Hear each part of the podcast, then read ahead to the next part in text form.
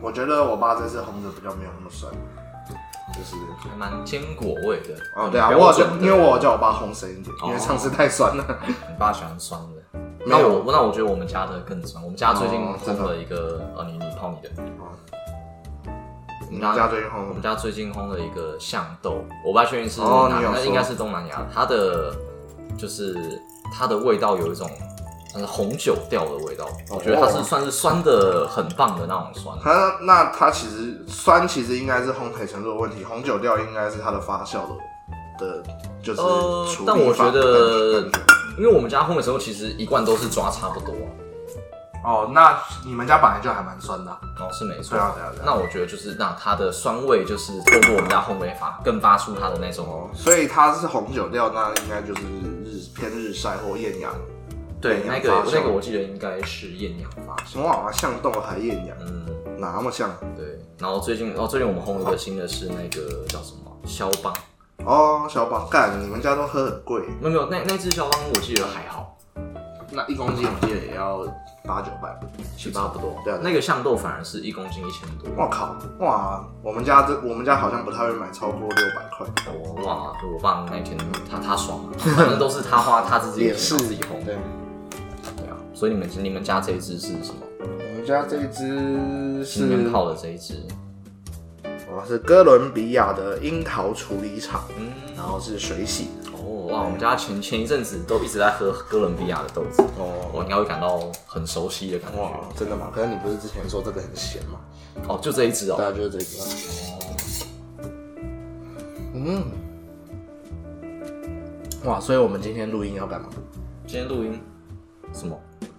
哦，所以没有，所以我们录这个东西没有要讲历史的东西。有啊，哦，是啊，是什么？ 哇哦好，哦，对啊那，个靠背哦。对对对，我们对，其实上一次比较突然，我们没有正式的介绍这个系列嘛，就是我们嗯只是历史十分钟，哇，十分钟说历史。对，历史说十分钟。好，OK 然。后这个系列就是因为我们的本传里面很常讲很多那种历史名词，然后我们发现其实我们花很多时间在讲解这些名词，然后以至于我们每一集都会有时候拖到一个多小时这样。那我嗯哦，们想说，哎、其实我们可以就是趁着泡咖啡的时间，先讲解一些这些名词。嗯那当然，也就是可能是出自于我们之后要讨论的内容，也有可能就我们觉得说值得分享的历史名词，嗯我们就可以短短的十分钟之内介绍给大家这样。哦，好，那老头，我们今天要介绍的是什么名词？好，OK。等一哦下，我就要冲咖啡了。好，你先冲。那我现在要讲什么过渡的话？呃，你可以问我今天的冲煮手法是什么？嗯，你今天是要用一刀流吗？哦对啊，哇，好因为，我想到这种比较酸的，还是用一刀流比较哦，适合可。以理解。对啊，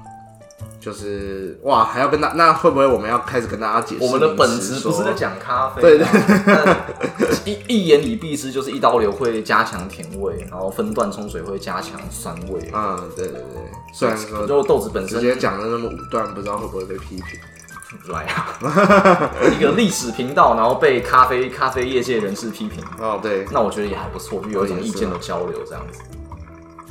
哇，有没有听到我们的流水声？啊，小这个小流水声就是 V 六零的流水声哦。对，我们今天用的是 V 六零的滤杯，哇，其实我们之前也是用 V 六零的滤杯，对，因为我们我跟老马两个人喝，所以就没有办法用零一的滤杯，哦我们零二的滤冰桶杯滤杯，对我们零一的是冰桶滤杯。哎、我我想我们如果做这个频道做到，就是有有接到那种咖啡厂商的业配，然后哇，好像不错哦。哎、纯鲜慢磨不是那个吗？三代哦，对，对啊对啊，哦就是对我们家最近那个，我发现我们家那一台其实是第二代，哦，是第二代对，是那就是二代可以磨石头啦。呃，对，对啊 可能 吧，可以磨，就是它磨象豆的话会有一点容易卡住，哦，真的哦、呃，因为它的比较可能大齿缝嗯的对设对计嘛，所以然后听说三代就是它有特别针对那种比较大型的豆子去改变它的那个刀盘的设计，哇哦那么所以厉害哎、不知道纯鲜的厂商有没有听到我们的我 们的节目这样子，好，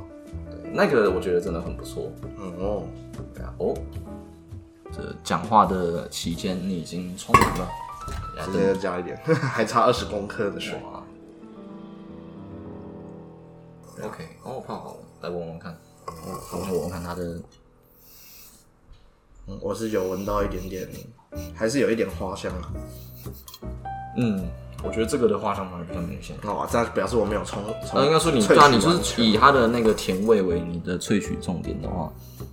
这就是为什么我其实比较喜欢分段萃取的方法。哦，就是萃取的比较完整。对，嗯好吧。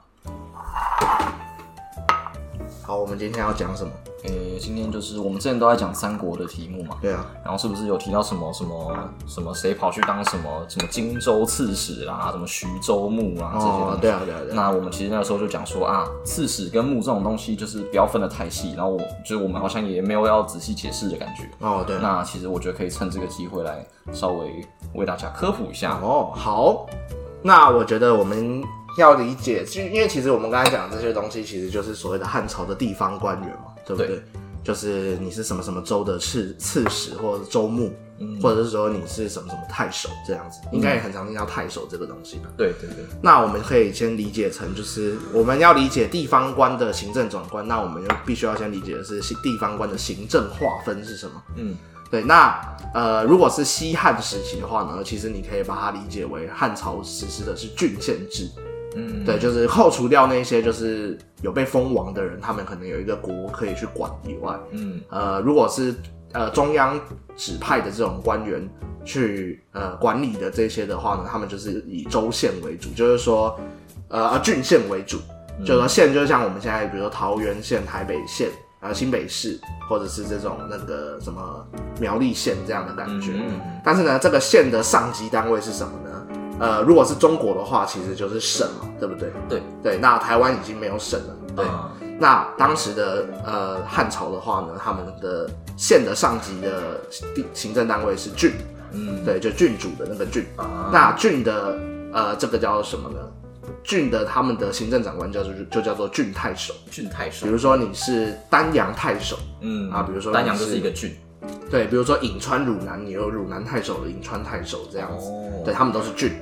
那可是呢，到了东汉末年的时候呢，因为呃这个东西其实就牵扯到黄巾之乱，啊，呃啊，但是我们先讲一下刺史。刺史最早呢，它其实并不是一个固定的地方行政长官，它其实是一个监察体系的官员。哦，它有点像说，我派出一个往地方巡逻的监察官，嗯去监察各个郡或者是县，你们有没有把你们的行政做好？哦对，所以刺史有点刺史，他的这个当最早最早的时候，他的呃等级其实是比太守低的。嗯呃，如果你能够当到郡太守的话呢，你的薪水就是两千担，就是我们上一集第啊第一集的历史十分那个钟。两千个扁担对重对的对米对，的，因为你可以说你就是一个省委书记的感觉，省长的感觉，嗯你那就个是那个最地区你就最你就大，最大了。对，那最早最早的刺史只有六百担，就是因为它就只是一个去巡逻的感觉。啊对，可是呢，到了东汉末年黄巾之乱起的时候呢，因为当时的汉朝其实会发生一件事情，他们很常派出中央的高级官员去担任刺史，就是说担任刺史，他就是可能就是说，哦，我派你到呃，比如说呃兖州或凉州当刺史，就是说你可以去调动那里的军马。你拥有那里的调兵的权利，啊那地方的太守也要听你的话，然后去打黄金贼或者是跟羌人作战这样子。在这样子的演变之下呢，呃，刺史他渐渐的变成他可以指挥多个郡，然后而且就是刺史也常常是由地方呃中央的大官去担任，所以他其实不只是两千担，他变成一个兼任刺史的感觉，就是三公或者是呃呃九卿，就是中央官员的两千担以上的官员，然后再去兼任刺史这样。甚至反而他变得有点比那个太守还要对大，对对对，对。那在这样的情况下呢，东汉之后呢，他们就干要为了应付黄巾之乱，他们就干脆实行了一个呃，原本我们刚才讲呃汉朝的地方体系是二级制嘛，就是县然后跟郡，嗯，对，然后再来是就中央了嘛这样子。然后呢，他们就多设了州，州就是中间有州的底下就有好几个郡，哦对，然后这个州就变成一个三级的单位，就是郡的上面居然还多了一个上级的行政单位叫做州，那他们就设州的长官叫州牧，牧就是牧羊的那个牧，嗯对。但是呢，这个州牧他们就是通常就是也是派刺史担任州牧这样子。嗯，那其实刺史跟牧他们其实是通用的，就是如果你是什么什么州，比如扬州州牧的话，他其实就是扬州刺史。